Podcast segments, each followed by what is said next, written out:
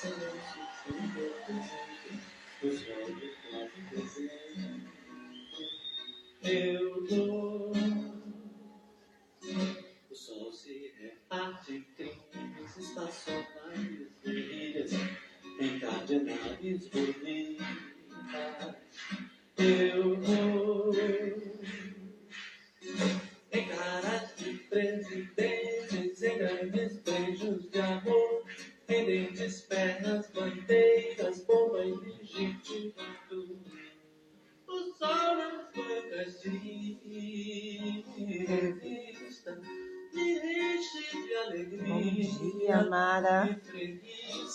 Tudo bem? Bom dia, pessoal. Vamos ativando o aviãozinho, pessoal, e vamos participando da nossa live, que a Mara vai trazer conteúdos. Já trouxe ontem, hoje ela vai dar sequência ao conteúdo. Maravilhoso, né? Vamos entrando. Sejam bem-vindos. Bom dia, Mara. Bom dia, tudo bem, Cássia? Tudo bem? Tudo jóia. Então tá bom. Ai, que bom, né, que você aceitou o desafio de estarmos aqui nessa manhã de sábado, né, véspera do Dia dos Pais, da gente dar sequência ao nosso conteúdo de ontem, né? Estava Uhum. maravilhoso. Inclusive, recebi bastante mensagens, Mara, de pessoas que não puderam estar ontem, é, assim, dizendo que queria muito estar na live, perguntando. Então, é como você disse no início ontem, né? Nada é por acaso. Se estamos verdade. aqui novamente, é porque o Criador nos trouxe aqui novamente, né? É Então, verdade, seja concordo. bem-vinda. Eu Gratidão. não vou apresentar para não perdermos tempo. Passo a Uhum. minha palavra sua, só agradecer mesmo por mais esse sim. Então, olha, é, gratidão, né, pela oportunidade, né, de estar aqui novamente para nós terminarmos aquilo que nós começamos ontem, né, e que por forças aí maiores do que nós, a gente acabou não conseguindo concluir. É, mas, como você disse, né, nada é por acaso. É, então, para a gente não ficar repetitivo para aqueles que já ouviram um pouquinho, eu trouxe, é, eu vou continuar falando a respeito da educação sistêmica dentro né, desse olhar, desse olhar das, das terapias, né? É, mas hoje eu vou dar assim uma, vamos dizer assim, é, vou falar a respeito de como tudo isso surgiu, né? De como nós chegamos à educação sistêmica. É, a educação sistêmica, aliás, antes ainda da educação sistêmica, né? Bert Hellinger foi quem é, estruturou todo, todo essa, esse olhar da constelação familiar. E o Bert Hellinger, ele é um padre, né? ele foi um padre alemão, porque ele morreu no final do ano passado. E ele, na época do apartheid, né? É, ele ficou durante uns 20 anos trabalhando como, como padre numa tribo é, lá na África, a tribo dos Zulus. E Entendi. essa tribo, ela tinha assim uma, uma característica que ah, as famílias elas eram poligâmicas, né? Os homens poderiam ter várias mulheres. Sim. E o que assim chamava muita atenção do Bert Hellinger é que mesmo com toda a dinâmica, né? Porque você há de concordar comigo que é uma dinâmica complexa, né? Muito, Você muito. ter irmãos de, de, de mães diferentes e ali interessante também que eles tinham o hábito de conviver todos na mesma casa, né? As mulheres conviviam com o marido na mesma casa. Sim. E o Bert, ob- observando tudo aquilo, vendo a harmonia que existia né, nas famílias, que dificilmente havia eh, separação entre eles, ele começou a observar e observou por 20 anos. Passados esses 20 anos, ele voltou para a Alemanha e foi fazer vários cursos para entender tudo aquilo que ele tinha percebido né, durante aqueles 20 anos nessa tribo. E Sim. o que ele descobriu através dos estudos dele?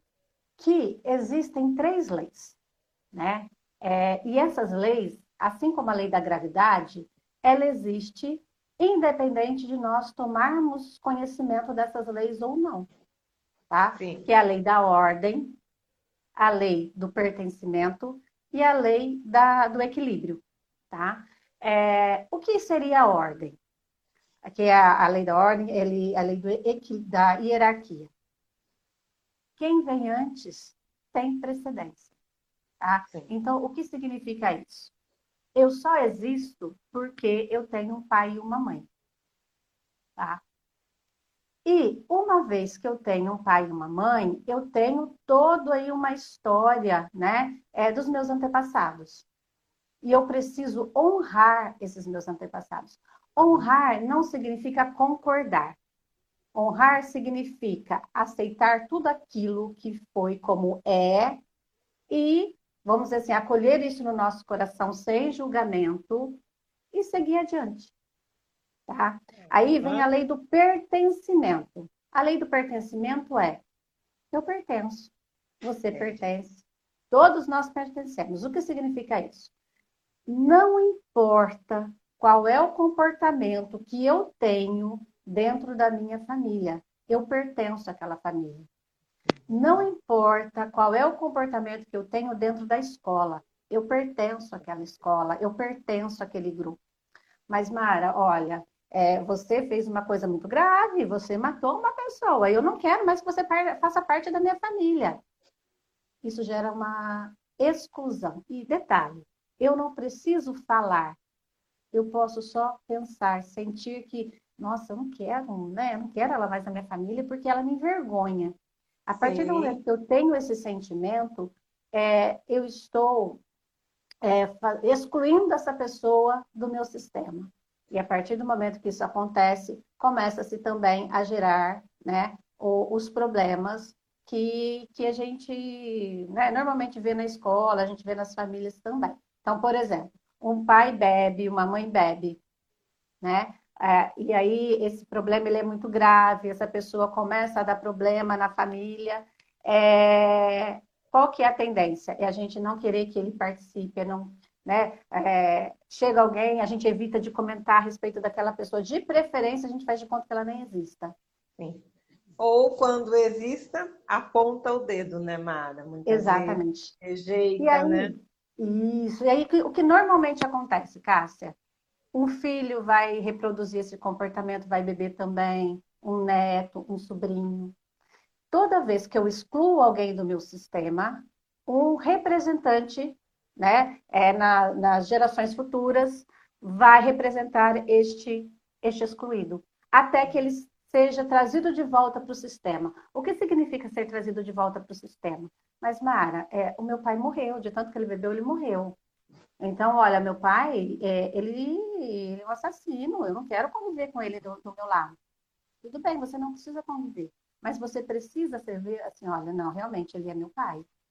Ele é, é meu pai, é, e eu aprendo com tudo aquilo que ele fez. E vou fazer um pouquinho diferente do que aquilo. Com né? certeza. Então, eu não estou excluindo, eu estou aceitando a vida como ela é, estou dando um passo adiante, tá? Então, essa é a lei do pertencimento. Entendi. E ela funciona a gente tendo conhecimento dela ou não, tá? É igual à lei da gravidade. E depois nós temos a lei do equilíbrio.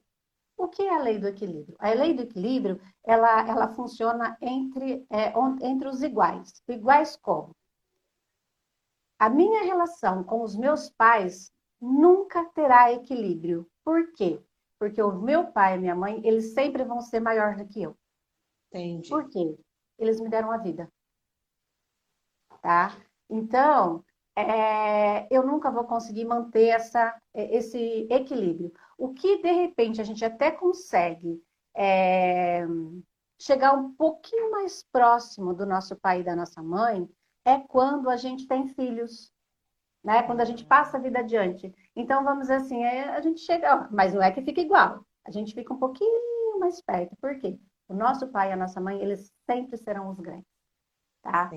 É, então, essa lei de equilíbrio, ela vai funcionar entre eu e os meus irmãos, eu e os meus amigos, eu e meus colegas de trabalho, tá? Eu e o meu marido, por quê? Em um relacionamento, tá? Não importa se é entre homem e mulher, se é, é um relacionamento entre duas mulheres, entre dois homens, não importa. A partir do momento que forma-se ali um casal, né, um relacionamento onde a gente vai seguir junto, nós estamos no mesmo nível, no nível de igualdade. É a formação. É como se fosse uma planta, desculpa interromper, como se fosse tipo a semente, aí a raiz, o caule, e assim vai crescendo Isso. até. Isso. Então vamos pensar assim, ó, no, os nossos avós, bisavós, tataravós, pentavós, né? E aí vai, né? São as raízes. Sim. Os nossos pais são o tronco. Sim. E eu e os meus irmãos somos os galhos. Sim. Tá? Então, fazendo essa analogia com uma planta, é assim que funciona. Aí, quando eu tenho meus filhos, né? Meus pais passam a ser raiz também. Eu, meu marido, né, o pai dos meus filhos, passamos a ser o tronco. E os nossos filhos passam a ser os galhos. Olha Tá? que interessante. Muito interessante, né? Então, Inclusive, pode essa falar, sua analogia foi dita em uma live que nós tivemos com a Sâmia Maluf, que ela aborda um pouco a importância da aromoterapia, e ela cita muito, inclusive no livro dela também, ela cita essa analogia da, da formação através da planta, que ela dá o exemplo. Nós, entendi. como fosse a planta. Que interessante. Sim, né? muito legal, né? É, então, quando a gente está aqui nesse relacionamento entre iguais, então vamos pensar, vamos pensar assim que é um- um- uma relação é, que fica mais evidente. Então, vamos pensar aqui entre eu e meu marido, tá? Então, a gente está aqui numa relação, eu faço uma coisa legal para ele, aí gera nele o sentimento de fazer alguma coisa legal para mim. Então, ele vem e faz um pouquinho melhor para mim. A gente ficou em equilíbrio. Aí eu venho e faço uma outra coisa que ele gosta. Ele vem e faz uma outra coisa. E aí o nosso relacionamento vai crescendo, tá? E quando a gente fala é, uma coisa, então assim, ó, ele vem, é, ele pode me dar, né? Vamos pensar aí. Ele me dá atenção, ele me dá carinho, ele consegue me ouvir. Eu vou lá e faço uma comidinha que ele gosta, cuido dele. fa- Aí ele vem de novo, ele me acolhe numa situação que de repente está ruim para mim. Aí eu vou lá e fico com ele, dou atenção. Entendeu? É nesse. Porque quando a gente fala de dar alguma coisa, dá a impressão que eu tenho, dar algum... tenho que dar alguma coisa material. Não, estamos Uhum. falando de sentimento, tá? Mas o inverso também é possível, Cássia. Porque assim, a gente vê muitos relacionamentos que a gente fala assim, gente, não é possível que com Sim. tudo isso que acontece, esse casal fica junto. Como que Sim. pode? Lei do Verdade. equilíbrio. Lei do É. equilíbrio. Por quê? Eu venho, meu marido me trai. Aí eu vou lá, Isso, né? muito, eu vou lá, eu estouro o cartão de crédito dele. Sim. Meu marido me trai de novo. Eu vou lá, compro horrores no nome dele, Uhum. tá? Suja o nome dele. Ele me trai de novo. Eu vou lá e estouro o cartão de crédito dele de novo. Ele me Ah. trai novamente. Eu vou lá, Sim. eu apronto uma outra coisa com ele. A nossa relação vai estar sempre em equilíbrio. Tá? Sempre em equilíbrio. Aí é uma carga, né, Mara, negativa esse equilíbrio, né? Sim, sim, que é, que é o que normalmente vê. Você fala assim, o casal está sempre em pé de guerra, mas eles estão sempre juntos, tá? Então, quando acontece alguma situação negativa, né, dentro dessa relação entre o dar e o receber, né, continuando aí na, na, na relação com, com o casal. Meu marido, ele fez uma coisa que eu não gostei, fiquei muito chateada, né? É, se ao invés de eu ir lá e fazer alguma coisa ruim para ele também, eu vou e faço uma coisa não boa, mas um pouco menos ruim. Aí ele vem, ele apronta outra, eu vou lá faço outra um pouquinho menos ruim. É, Até que pode chegar um momento e a gente voltar a ter esse equilíbrio na relação, sim. tá? Porque eu sempre tenho que fazer, quando a relação, ela, é- essa, essa troca, ela está no negativo, alguém da relação tem que ir trazendo para o equilíbrio, se quiser que essa relação permaneça. Com Tá. Porque senão é, é fadado realmente a, a essa, a essa relação continuar, mas nesse clima de, de disputa, de brigas. Sim. Quando, quando a gente acontece também, mesma situação, meu marido foi lá, é, ele, ele me traiu, mas como eu amo muito meu marido e eu não quero perder o meu casamento. Aí eu vou lá e falo para ele, ai meu bem, né? Tudo bem, eu te amo tanto, deixa para lá, né? Eu vou te perdoar sim, dessa vez, tá bom? Sim, sim. Toda vez que eu uso esse sentimento do perdão para com alguém, é, eu coloco essa pessoa num, numa posição de menos-valia. Menos-valia por quê? Porque eu me coloco como grande, eu me coloco como boa, eu me coloco Sim. como superior àquela pessoa. Tá? E normalmente, você também pode perceber isso, quando na relação existe essa questão é, do perdão, né, da pessoa aceitar o outro exatamente como é, sem exigir nada assim, que a pessoa tenha um comportamento diferente, normalmente também termina em, em divórcio. Normalmente Verdade. essa relação ela não se ela não permanece. Tá? Não, porque Pode falar. Porque é como se fosse uma construção mal feita, né? Aquele alicerce para você, você quer sair tanto de um aluguel que você quer que a sua construção esteja pronta em... e aí não dá certo, né, Mara? É, e assim, eu, o, dessa, dentro dessa ideia do perdão, o que acontece? Eu fico grande. Eu fico Entendi. melhor do que você, eu te perdoei. Você Sim. me fez uma traição, mas eu perdoei você. Então eu fico aqui, eu fico grande, eu fico superior. E Sim. eu, né? E você fica aqui embaixo, aquele sentimento de menos-valia, de que você fez uma coisa que não deu muito certo, e fica aquela coisa ruim, né? Verdade. E fica difícil você equilibrar, você chegar perto de mim. Porque eu fiquei muito é. longe, eu fiquei muito distante. Isso tá? é verdade. Então, a gente tem que ter muita, é, como diz minha mãe, né? a gente tem que ter muito jogo de cintura nessas relações. Porque dependendo do sentimento que a gente tem para com aquela situação, é o tipo de retorno que a gente vai ter. Né? Então, num relacionamento entre iguais, precisa-se do equilíbrio. Porque se não houver equilíbrio, a relação ela se desfaz. Tá? Aí vamos pensar então, é, como a gente está falando a respeito de educação sistêmica também, vamos levar lá para a educação sistêmica. Ah, é uma coisa que eu esqueci de falar. Essas três leis, a Mariane Frank, ela foi, ela estudou junto com Bert Hellinger as constelações familiares. E ela, com um grupo de, de professores, de pedagogos, levou esse conhecimento para dentro das escolas, para ver como ia funcionar tudo isso. E a Mariane Frank, ela escreveu um livro falando a respeito das experiências dela. Esse, li, esse livro é, chama-se Você, Você é um de nós. Hum. Se eu não estiver enganado com o nome correto, mas é Você é um de nós. falar desse livro, mas é muito não... bom esse livro, muito bom. Assim, para quem não conhece ainda de educação sistêmica, ele te dá assim um, um, um, uma base muito interessante, tá? Para você legal. começar a pensar sobre.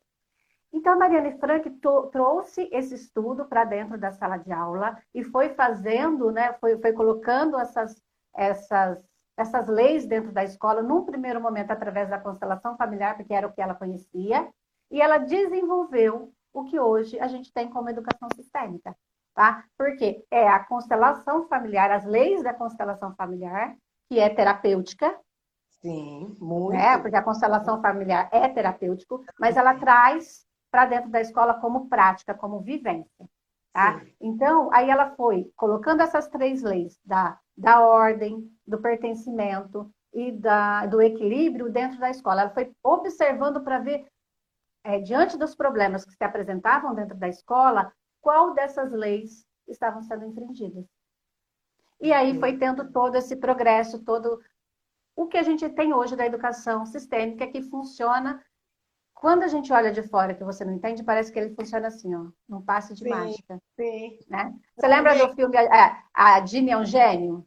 Sim, né? Que parece é... aquelas magiquinhas da Jimmy é um gênio, né? Mas existe cabelinho, já, mexia né? cabelinho e, e, acontecia. Mas existe todo um conhecimento teórico por trás é, dessa, dessas intervenções e que dá condições para que isso funcione. tá? Então, pensando agora na questão do equilíbrio dentro da escola. Nós trabalhamos na educação infantil, né, Cássia? Então, né? Lembra quando as crianças brigavam? O que, que a gente fazia as crianças fazerem, Cássia? Lembra? Minha Vai lá, mãe. Joãozinho, pede Vai desculpas pro Pedrinho. Que horror, né? Queria matar a gente, né? Aí ia lá o Joãozinho, desculpa, Pedrinho. Sim. Né? Aí muitas vezes o, o Pedrinho, eu não quero desculpar.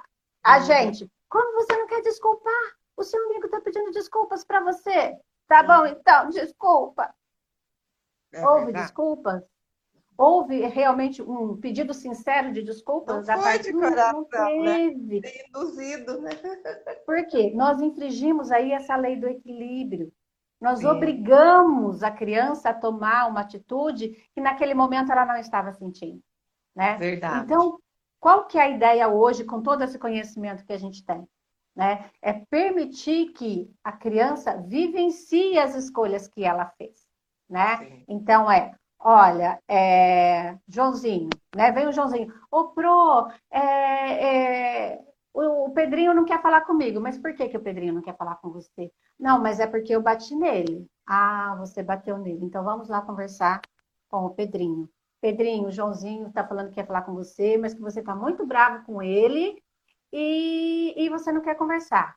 Não, Pro, não quero conversar com ele agora, eu estou muito bravo. Tá doendo ainda onde ele me bateu. Uhum. Olha, Joãozinho, tá vendo? O Pedrinho tá dizendo que ainda tá doendo onde você bateu nele. Ele não consegue te desculpar ainda. Mas eu quero que ele me desculpa. Ele não consegue.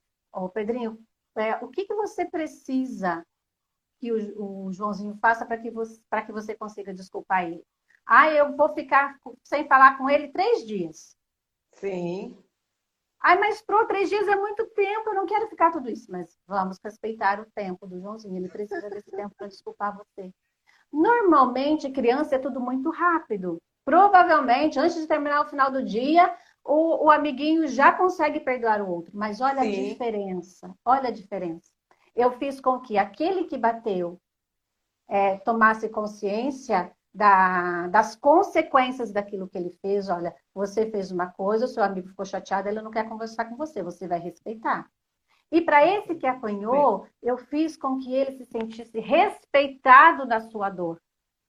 E que ele tivesse o tempo que ele precisava para conseguir desculpar o outro. A, a relação ela se mantém em equilíbrio. Né? E aí a gente vai vendo que conforme isso vai acontecendo, Cássia, é o que normalmente acontece na escola com os maiores. Eles se Sim. pegam na rua, eles se batem na rua.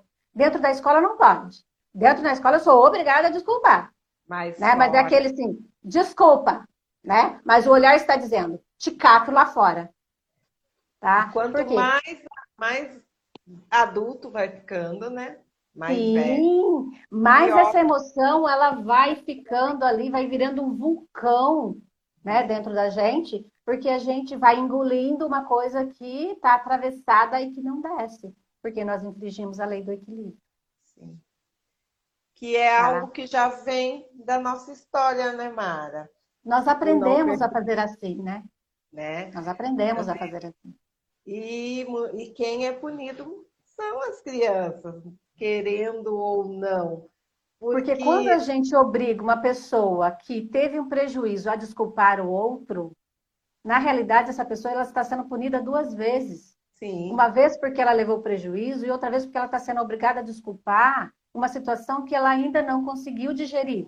muito, muito. Então, a sensação ali de desproteção, a sensação ali de desrespeito, ela é muito grande. E aí vai girando todos esses problemas que a gente vê. A gente fala dentro da escola porque é onde os problemas eles mais aparecem, né? Eles ficam assim evidentes, né? Saltam aos olhos. A gente vê isso também na sociedade. Né? E é, um- e é uma coisa, né, Mara, que na escola a gente tem que cumprir, desenvolver aquele papel. Hum. Nós, ali, como docente, é a nossa missão de docente, direção. Então, a gente não pode estar a par de todo o histórico daquela família. Exatamente. E muitas vezes a gente acolhe, então vai trabalhar em cima daquele problema que a gente sabe que é muito maior, né? É. Como você está ficando. O certo seria encontrar um direcionamento, como agora a educação sistêmica familiar, né? E da educação sistêmica passar por um outro processo de terapia e assim vai, né?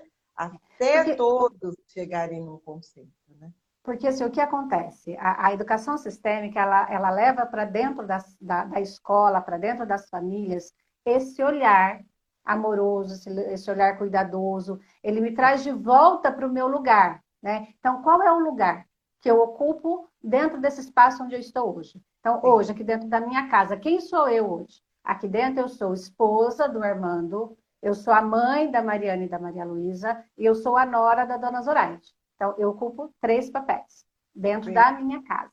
Né? Na é. escola, na escola eu sou a coordenadora dentro da escola.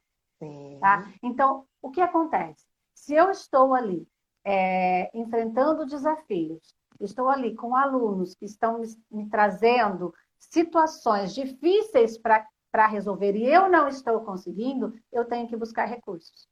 Tá? E o que é que a educação, é, a educação sistêmica, ela nos mostra?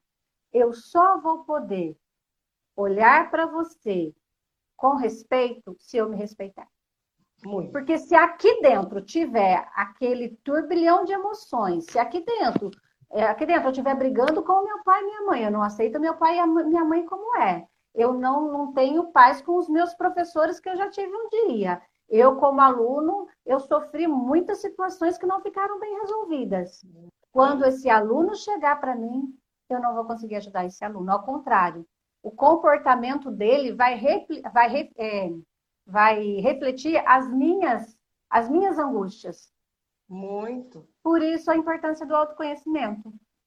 Por isso essa importância de você buscar recursos para você é, descobrir, vamos dizer assim, as suas sombras, perceber quais são as suas dificuldades, tratar essas suas dificuldades, para quando você chegar diante do seu aluno, ou chegar diante da sua equipe de professor, para você chegar diante do seu pai e da sua mãe, e você olhar para todos com respeito, é, permitindo que eles sejam o que eles quiserem ser. Porque Nossa. o que acontece muitas vezes, cara, como eu não dou conta do que eu sou, quando eu olho para você, eu quero que você seja de acordo com as minhas expectativas. Sim. É Pronto, é deu problema. Deu problema, Sim. por quê? Sim. Porque aí quando você olhar para mim, você também não está bem resolvida, você vai querer que eu seja de acordo com as suas expectativas. São as comparações que o mundo apresenta, né? Porque Exatamente. você tem que ser como a Mara, porque a Mara é coordenadora, a Mara estudou, a Mara fez isso, a Mara... Então, você tem que estudar e ser igual ou além, né? Uhum. E isso não pode acontecer, infelizmente. Porque eu desconsidero tudo que aquela pessoa viveu antes. O que a Mara viveu não é o que a Cássia viveu. Claro Nós duas podemos ocupar exatamente a mesma função e sermos pessoas completamente diferentes. Diferente. Cada um Isso não quer dizer que é ruim. Sim. Isso não quer dizer que é ruim. Ao contrário, olha que delícia. Temos a Mária, temos a Cássia fazendo a, a mesma função, mas com características completamente diferentes. Sim. Né? Sim. Se a gente olhar para isso com amor, com respeito, nós podemos nos complementar. Muito, muito. Né? Podemos nos complementar. Muito, por isso que é, é importante essa multidisciplinaridade, porque eu costumo dizer, Mari, em todas as lives, Independente da minha profissão, independente da função, nós não somos ilha, nós dependemos um do outro. Uhum. Nós não somos a voz da razão. Então, assim, não tem porquê eu, eu, eu chego ao meu limite, não tem porquê eu, eu engavetar aquilo, abandonar e não buscar recurso. Né? Eu tenho uhum. outras opções, outros profissionais que podem estar vindo somando como hoje aqui, por que não? Né? Muitas pessoas até devem estar questionando, mas o que, que a educação sistêmica tem a ver com a massoterapia, com terapias integrativas? Tem tudo a ver, uhum. né? porque nós somos família, não deixamos uhum. de não ser, não é verdade? Sim, sim estou aí. Você é a esposa do Armando, filha do senhor Lauro e da Dona Maria. Então, é, nora da Dona Zoraide. Seus filhos, como eu, assim, né? Sou filha da Maria Leonor, do Joaquim, que hoje não está entre nós, mas não deixa Continua de sendo seu pai, ele continua fazendo toda a diferença aí na sua vida. Sim. Você é quem você é porque você é filha do Joaquim e da Leonor. Porque se não é fosse Joaquim e Leonor, não seria a Cássia, quem é hoje. Não, e a mesma coisa eu falo, Mara, já que você question... é, comentou sobre. Isso vale também no caso de adoção, né? Não deixa de. Né? então, família... porque assim, ó, no caso da adoção, Cássia, é o que, que a gente precisa entender, né? E eu vivo isso na pele todos os dias, porque as minhas filhas, ela, eu estou a serviço, né? Do pai e da mãe delas, né? Por que estou a serviço? Porque elas é, elas não nasceram do meu óvulo e do espermatozoide do Armando. Eu precisei que outros pais, que não importa por qual motivo tenha sido, não pudessem cuidar de suas filhas para que eu pudesse ter as minhas.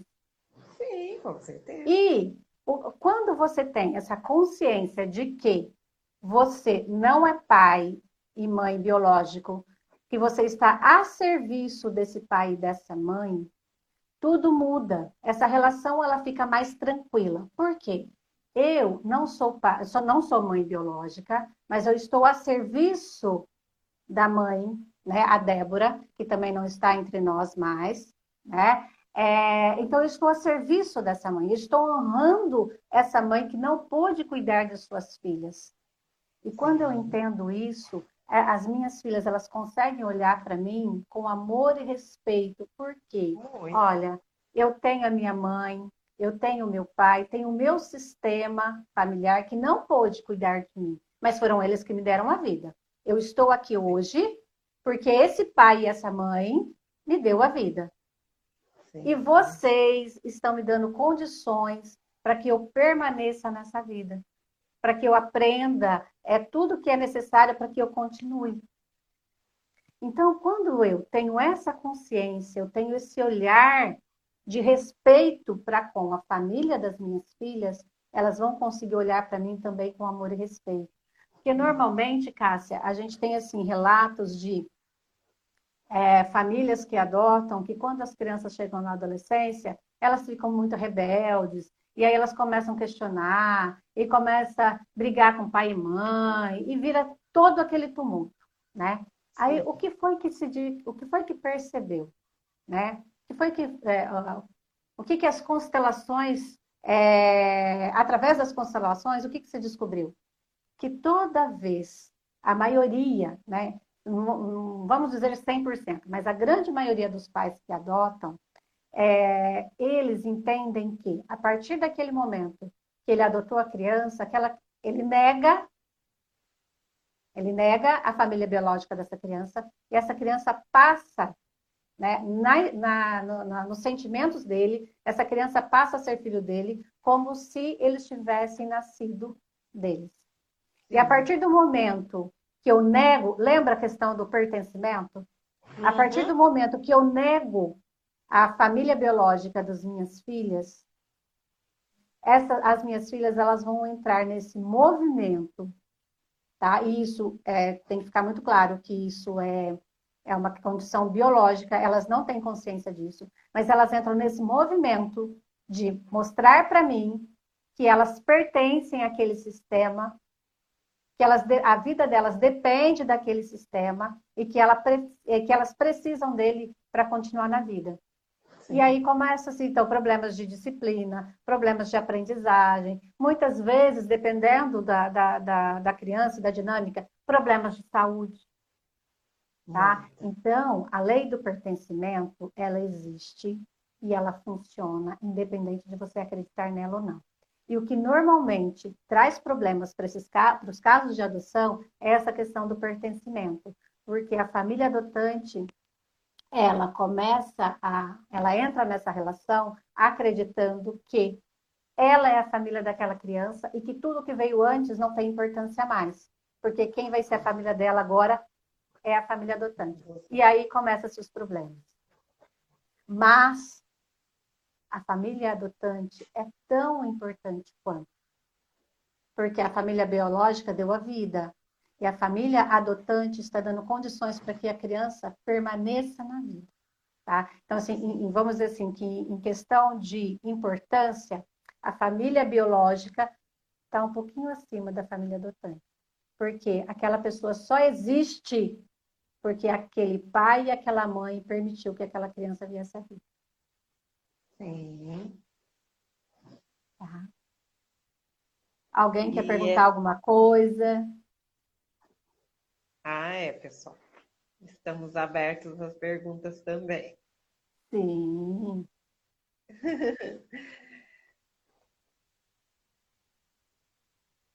Então, Mara, até então, né?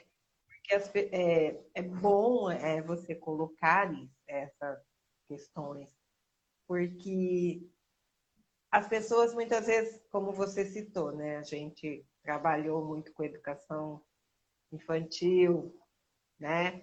Fundamental 1. E você sabe que muitas vezes, quando dentro da sala de aula, né, você encontra é, casos parecidos, principalmente em dias como é, comemorativos, como o mesmo. É, não sei se é é agora, por causa da pandemia, não teve comemorações, mas muitas Uhum. vezes, né, é, por conta de como você está apresentando atos comemorativos para aquela família. E hoje em dia a gente sabe que, é, independente é, de tudo, é, de opções sexuais, pai é pai, mãe é mãe.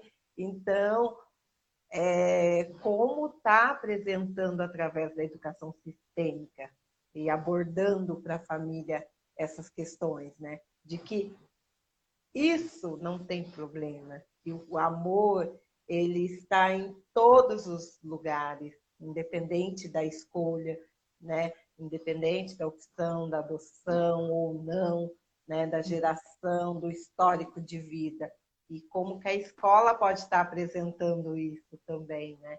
Terapeuticamente.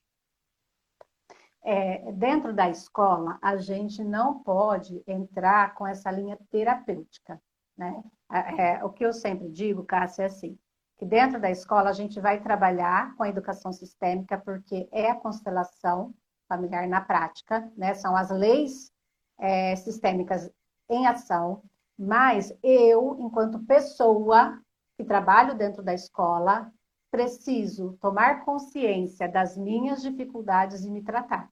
Tá? Então, assim, eu não posso terapeutizar dentro da escola, mas eu, enquanto Mara, enquanto indivíduo, eu preciso saber quais são as minhas limitações e ir em busca das minhas limitações, né? De, de sanar essas minhas limitações.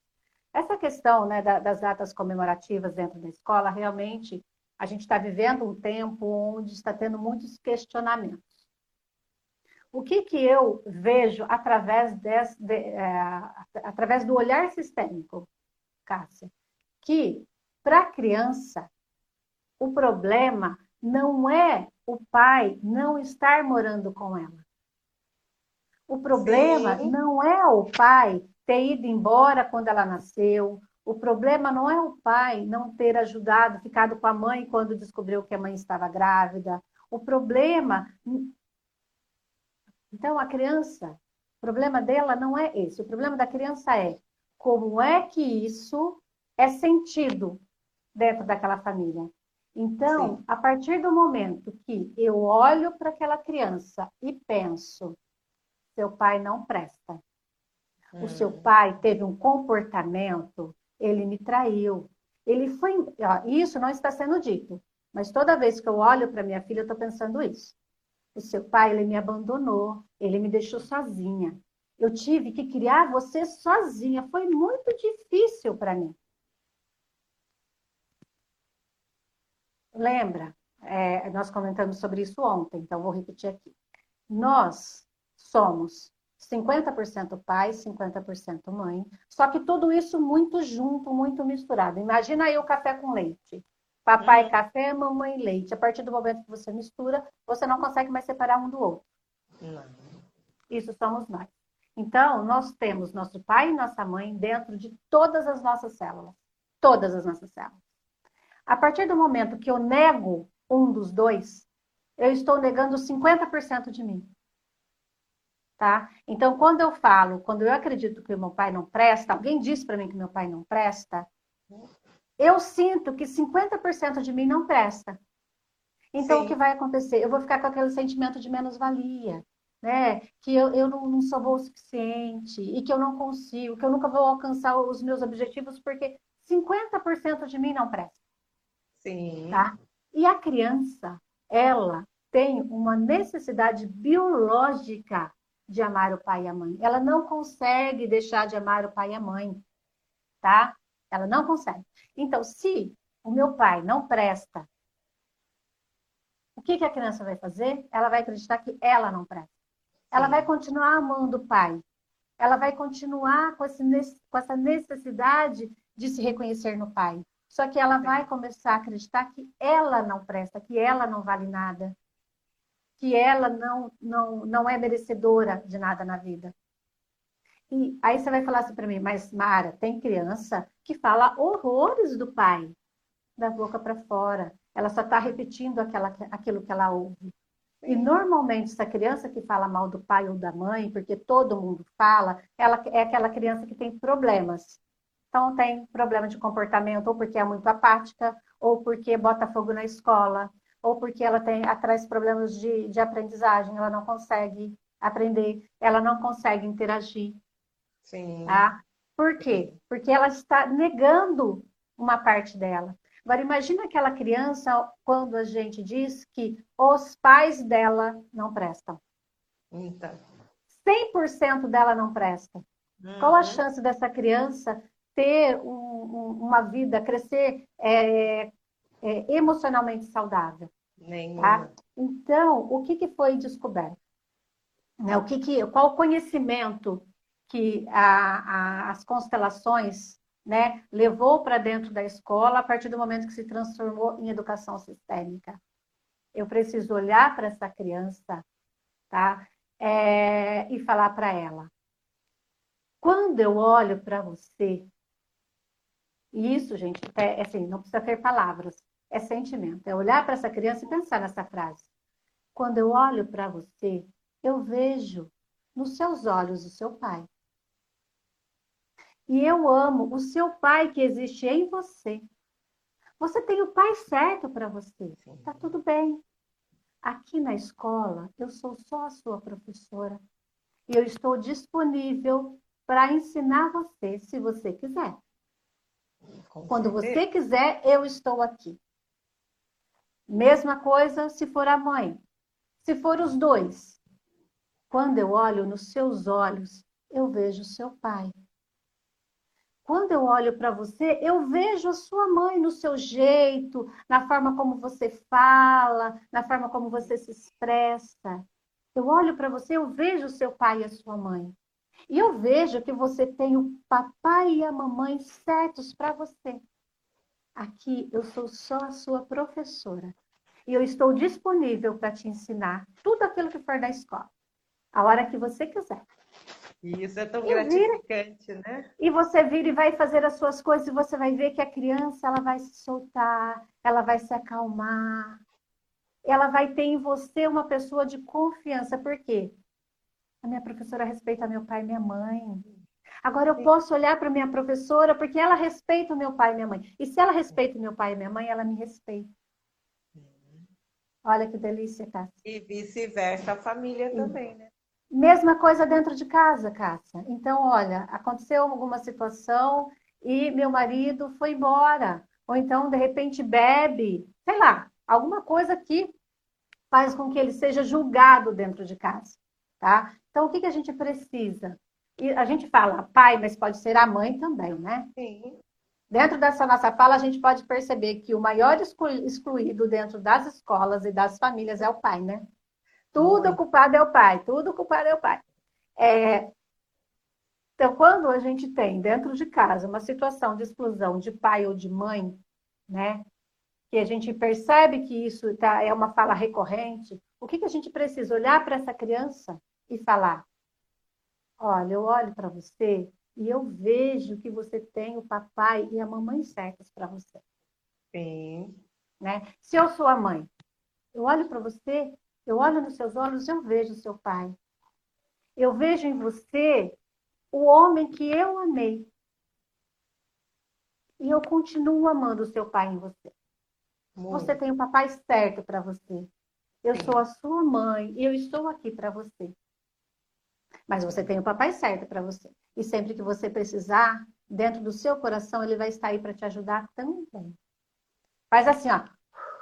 Parece que tira uma tonelada das costas da criança. Por quê? Com essa fala, com esse movimento, você disse para aquela criança: você pode amar o seu pai. Ele é o pai certo para você, tá tudo bem. Sim. Não importa o que ele é homem, ele homem está fazendo, porque ele, enquanto pai, ele é perfeito. Porque dentro da, da, da, dessa visão sistêmica, pai e mãe é quem deu a vida. Pai e mãe é aquele que deu o óvulo e o espermatozoide. E dentro dessa condição de permitir que a vida aconteça, os pais eles são perfeitos. Muito. Tá? Porque quem erra é o homem e a mulher. E aí, nesse caso, todos nós erramos, Cássia. Fala para mim, quantas coisas que você queria ter feito diferente? Muitas. Quantas coisas que eu gostaria de ter feito diferente enquanto filha, enquanto esposa, enquanto mãe, é. enquanto nora. Então, nós, enquanto pessoas, enquanto humano, humanos que somos, a gente erra muito, muito, muito. E todo dia e toda hora. Mas Sim. enquanto pai e mãe, a partir do momento que a criança, que o óvulo, né, que o, o espermatozoide fecundou o óvulo, os pais cumpriram, estão cumprindo a sua missão. A partir do momento que essa criança nasceu, a criança ela existe por conta daquele pai e daquela mãe que permitiu que eles existissem. E tá tudo Sim. certo. Sim. E nós, enquanto filhos, nós não temos o direito de julgar o nosso pai e a nossa mãe.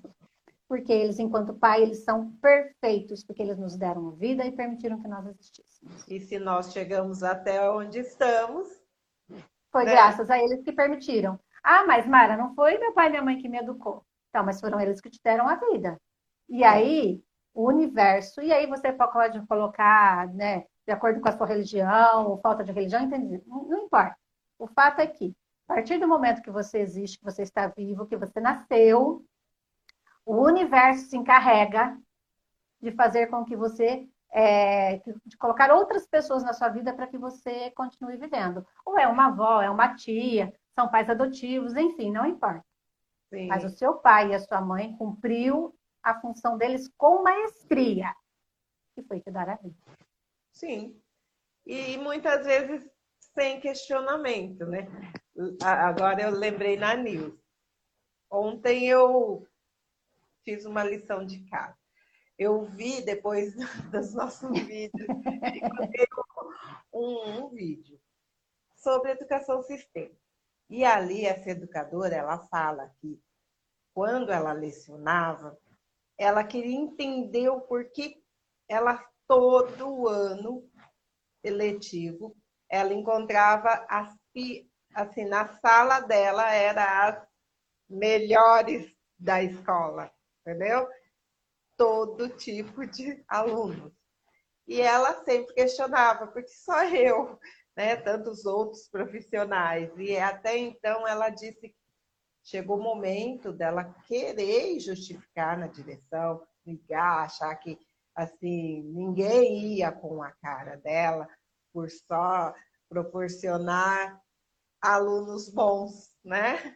Uhum. E com o tempo algo despertou nela, que ela foi buscar conhecimentos. Além de tudo que a escola proporcionava, ela por si só foi buscar conhecimento até que ela chegou na educação sistêmica.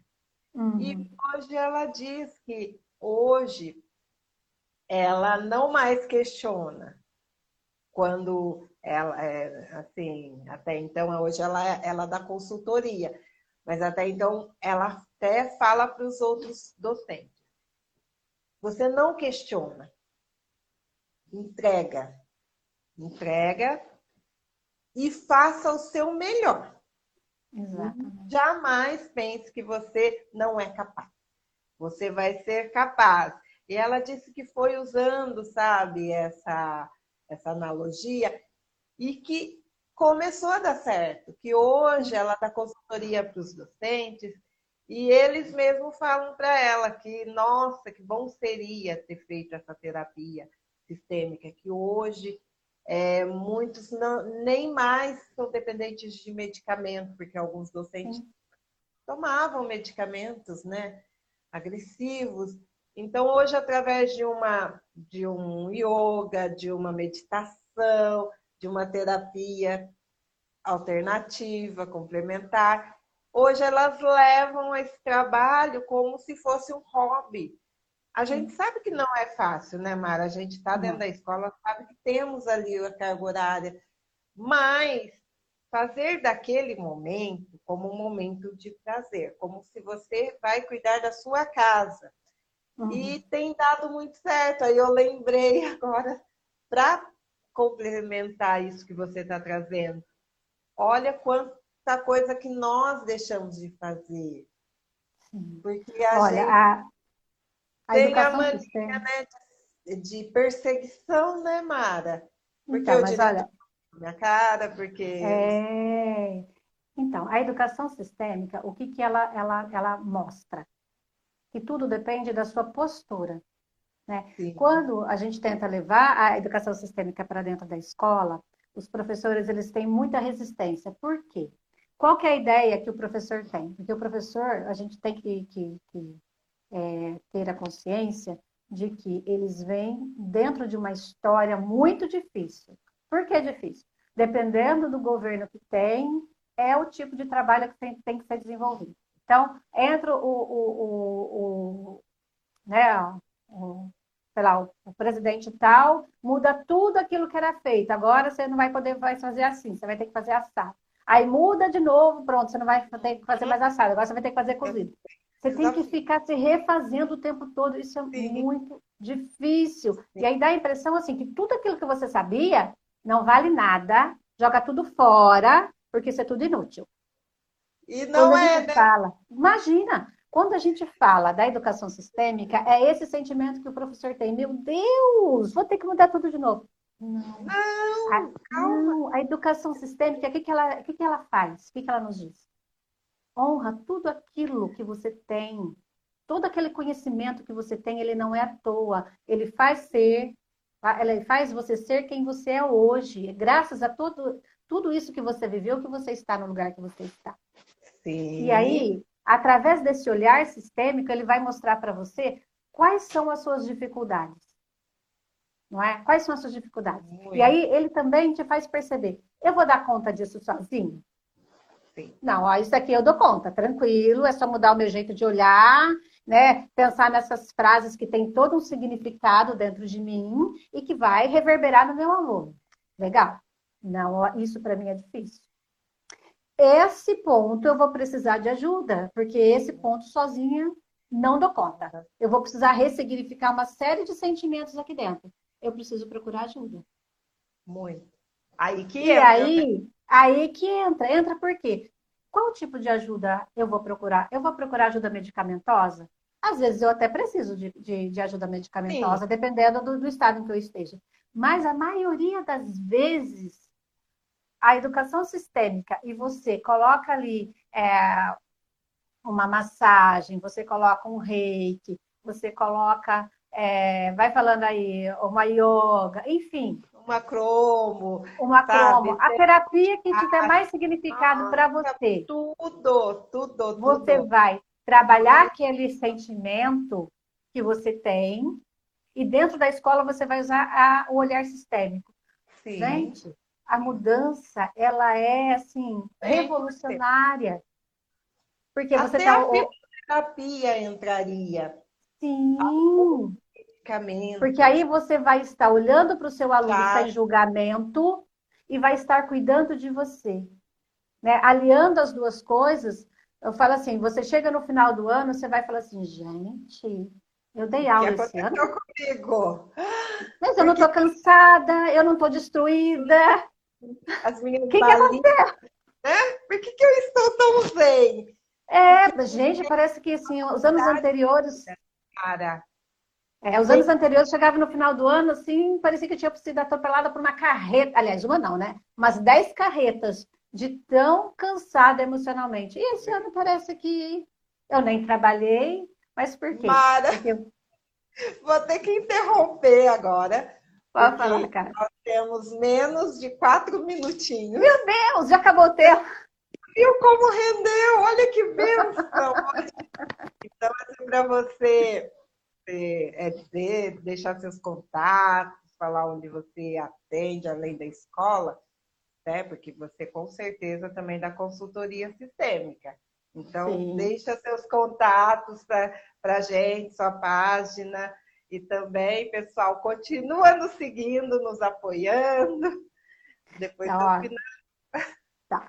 Então, eu atendo no, no Espaço Mahadeva, na rua Ivon Ferreira, que agora eu esqueci o resto do nome, 115, pertinho do Hospital São Francisco, tá? É, Deixa o telefone também, Cássia?